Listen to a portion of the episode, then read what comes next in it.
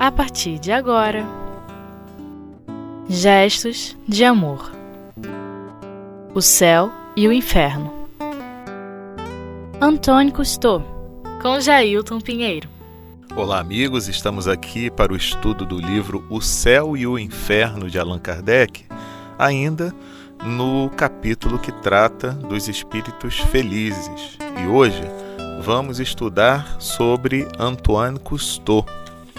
Ele era membro da Sociedade Espírita de Paris e foi sepultado no dia 12 de setembro de 1863 no cemitério de Montmartre, em vala comum. Um detalhe interessante. Era um homem de bons sentimentos que o Espiritismo conduziu a Deus. Sua fé no futuro era completa, sincera e profunda. Simples trabalhador, calceteiro, praticava a caridade em pensamentos, em palavras e em ações, segundo os seus fracos recursos, porque ainda encontrava meios de ajudar aqueles que possuíam menos do que ele. Então dá para entender por que ele está aqui na categoria de um espírito feliz, né? Se praticava a caridade em pensamentos, em palavras e em ações, nós já temos dificuldades em colocar os bons sentimentos e a caridade nos pensamentos. Traduzir em palavras e ainda mais em ações fica um pouco mais difícil. Então imagina só a elevação desse espírito, não é verdade? E a lição que ele nos traz, por quê? Eu não preciso de recursos financeiros vastos para poder fazer a caridade. Que a caridade é mais abrangente que um simples doar de alguma coisa material. Mas a caridade é o doar-se de si mesmo em benefício do outro. Se a Sociedade Espírita de Paris não fez gastos com uma sepultura particular, foi porque havia um emprego mais útil para dar ao dinheiro do que se tivesse sido empregado sem proveito para os vivos, por uma vã satisfação de amor próprio. E os espíritas, sobretudo, sabem que a vala comum é uma porta que conduz ao céu tão bem quanto mais suntuoso mausoléu. Que lição, meus amigos, que lição. Então vejam, não é por conta de uma homenagem suntuosa em termos materiais. Então, construir um mausoléu, uma sepultura muito bonita, muito grandiosa, que vai fazer diferença. Isso nós sabemos como espíritas que somos. Que o que vale é aquilo que conquistamos em bens espirituais. Então, gastar um dinheiro para um, um, algo que vai ser jogado fora, um recurso que vai ser jogado fora, podendo ser melhor utilizado em outras frentes, não valeria a pena. Então é por isso, foi por isso, que a Sociedade Espírita de Paris não usou o recurso para dotar a sepultura de Antoine Cousteau é, de mais recursos. E o senhor Canu, secretário da sociedade, outrora profundo materialista, pronunciou junto ao túmulo as seguintes palavras: Querido irmão Cousteau, há alguns anos somente, muitos dentre nós, e confesso que eu em primeiro lugar, teríamos visto diante deste túmulo aberto apenas o fim das misérias humanas e depois o nada, o terrível nada, quer dizer, nada de alma para merecer ou expiar, e, consequentemente, nada de Deus para recompensar, castigar ou perdoar. Hoje, graças à nossa divina doutrina, vemos aqui o fim das provas, e para vós, caro irmão, de quem entregamos à terra os despojos mortais, vemos o triunfo dos vossos trabalhos penosos e o começo das recompensas que mereceram vossa coragem, vossa resignação, vossa caridade, em uma palavra, vossas virtudes, e, acima de tudo, a glorificação de um Deus sábio, todo-poderoso, justo e bom. Levai, pois, querido irmão, nossas ações de graças aos pés do Eterno, que quis dissipar as trevas do erro e da incredulidade que estavam ao redor de nós. Porque ainda há pouco, ainda há pouco tempo, vos teríamos dito neste momento, com o rosto abatido e o desânimo no coração: Adeus, amigo, para sempre. Hoje nós vos dizemos, a fronte erguida e radiante de esperança, o coração pleno de amor. Querido irmão, até breve e orai por nós. Olha que bonito, né, gente? Aí a gente vê o quanto uma mudança de ideia, uma mudança de pensamento, uma mudança de ponto de vista em relação à vida, em relação à morte, em relação ao um futuro certo e não a uma expectativa de futuro incerto ou, ou mesmo o pensamento de um, uma nulidade num futuro, que era o caso desse companheiro aqui que já tinha sido materialista, né? Então houve uma mudança de pensamento, uma mudança de ponto de vista. Então a, a forma como a partir dali se encarava a morte passava a ser dif diferente, né? Então isso ficava bem marcante para esse período, né? A gente relembra aqui que o sepultamento de Antoine Cousteau se deu em 1863. Nós tínhamos uma doutrina bem nova, apenas seis anos, né, de existência, e o quanto não deveria ser para aquelas pessoas que passavam a ter uma nova fé, um entendimento diferenciado da vida, das questões espirituais, o quanto não deveria ser reconfortador ter diante de si momentos como esse, de afastamento temporário daquele ser que era um amigo e um amigo querido, um amigo que é, era um espírito elevado, né? Então que tinha é, um comportamento que é, fazia com que todos os, o respeitassem e o dignificassem. E então não é fácil você se afastar de uma convivência dessas, né, através da morte. Mas o quanto a doutrina espírita favorece esse momento com um entendimento diferenciado, que aquele é um afastamento temporário, breve, breve, nós teremos a oportunidade de nos reencontrar. E, e com isso, entender que todas aquelas conquistas, principalmente das virtudes que denotavam essa alma, elas permanecem, elas continuam vivas e vão se traduzir em frutos novos a partir desse momento. E como nós sabemos através da doutrina espírita, de forma mais fácil de ser executada ainda, porque o espírito livre do envoltório corpóreo, ele tem a capacidade de atuação muito maior, principalmente quando nós vemos aqui um espírito superior, um espírito que tem virtudes conquistadas, como foi Antoine Cousteau. Então, a visão que a doutrina espírita nos dá sobre a vida imortal do espírito é algo maravilhoso. É algo que nos transforma, que nos conforta. A gente não tem mais aquela dificuldade de entender a morte. Vamos sentir a saudade? Vamos sentir a falta daquela pessoa que conviveu conosco? Vamos.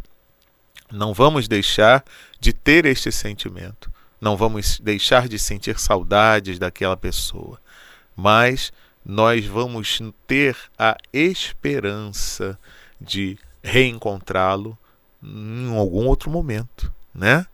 E gente, vale aqui relembrar esse reencontro não é só quando nós desencarnarmos não, porque nos momentos de emancipação da alma, nos momentos em que nós, espíritos, estivermos um pouquinho com os laços é, do corpo afrouxados, pudermos, entraremos em contato com aqueles companheiros. Quantas vezes, no momento do sono, no chamado sonho, a gente não tem o reencontro com alguns desses espíritos que já partiram para um outro plano? É porque a gente não consegue registrar a, maioria de nós, né?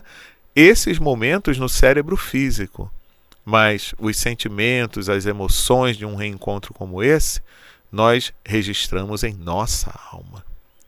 Bem, vamos agora para um intervalo que é pequeno e daqui a pouquinho a gente continua ouvindo um pouco mais sobre a história de Antoine Cousteau.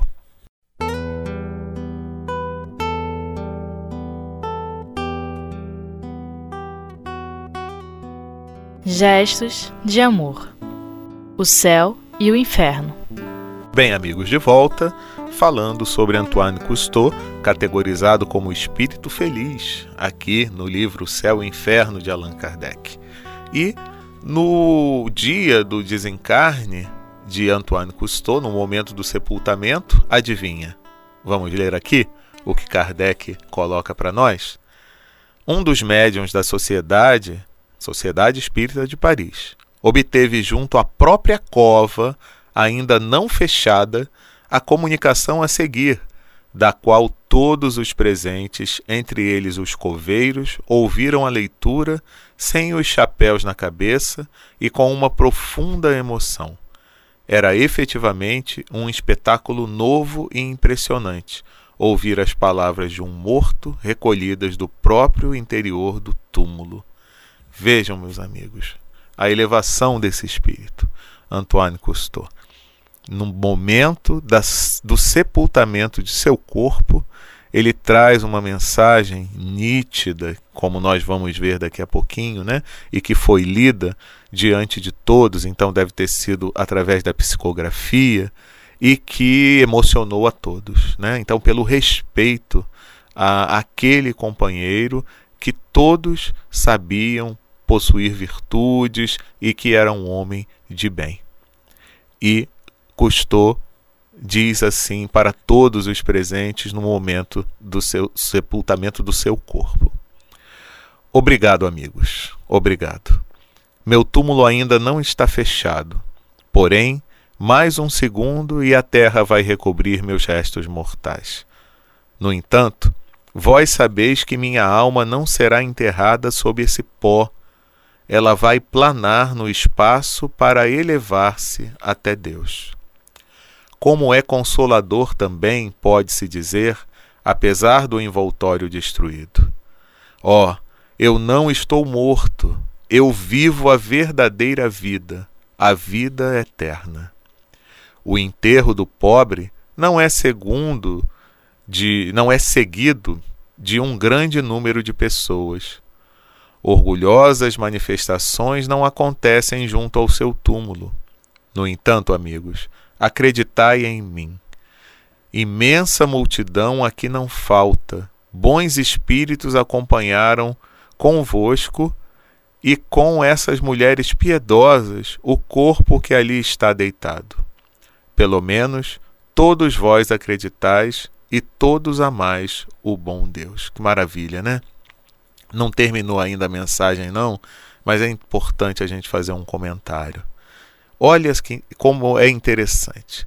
Ele diz que o, o pobre, né, no seu enterro, não tem um grande número de pessoas acompanhando esse enterro, mas que no plano espiritual, se ele foi bom, se ele é um homem digno, se ele é uma pessoa virtuosa, vai ser recebido por uma multidão de espíritos.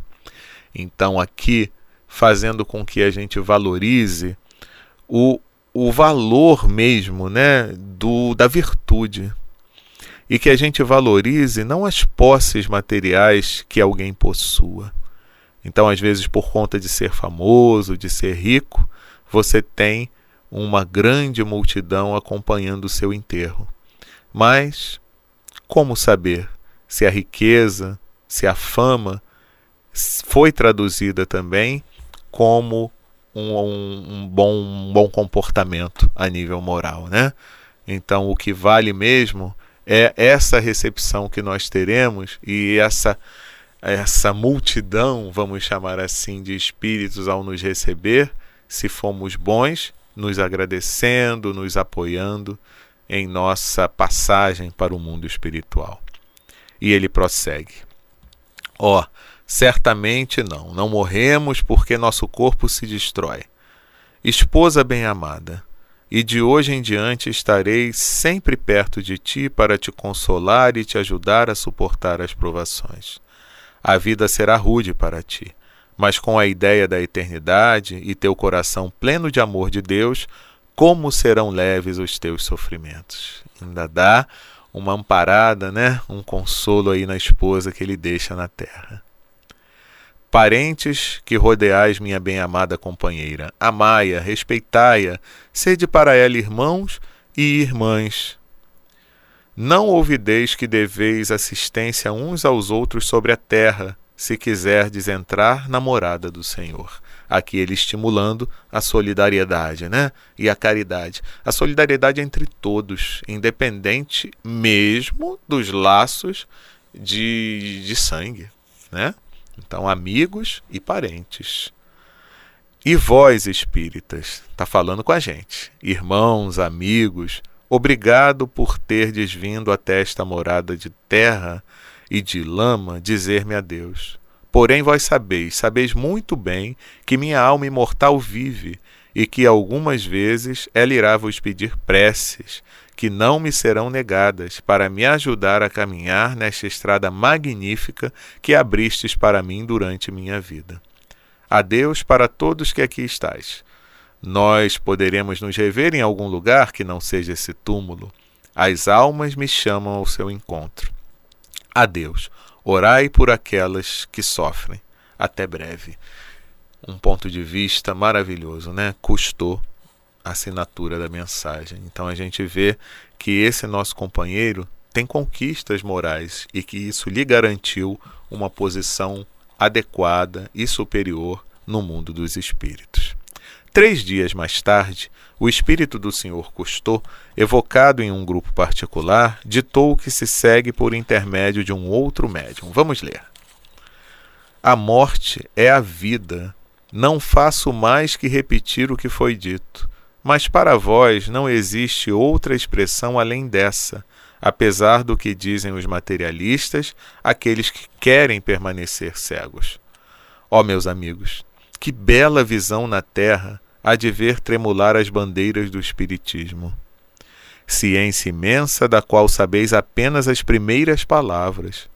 Quantos conhecimentos ela traz para os homens de boa vontade, para aqueles que quebraram as terríveis cadeias do orgulho para elevar bem alto sua crença em Deus. Orai, humanos, agradecei-lhe por todos os seus benefícios. Pobre humanidade, se pudesses compreender, mas não. Ainda não chegou o tempo em que a misericórdia do Senhor deve se estender sobre todos os homens, a fim de que reconheçam suas vontades e a elas se submetam. É por teus raios luminosos, ciência bendita, que os homens lá chegarão e compreenderão. É ao teu calor generoso que eles virão reaquecer seus corações, fogo divino que dá a fé e as consolações. É sob teus raios vivificantes que o mestre e o operário virão se misturar e serão apenas um, porque compreenderão essa caridade fraternal pregada pelo divino Messias. Ó meus irmãos, pensai na felicidade imensa que possuís por terdes sido os primeiros iniciados na obra regeneradora. Honra vós, amigos, continuai, e como eu um dia, chegando à pátria dos espíritos, vós direis: a morte é a vida, ou antes, é um sonho, uma espécie de pesadelo, que tem a duração de um minuto e do qual saímos para nos vermos cercados de amigos que nos felicitam e estão felizes por estenderem os braços.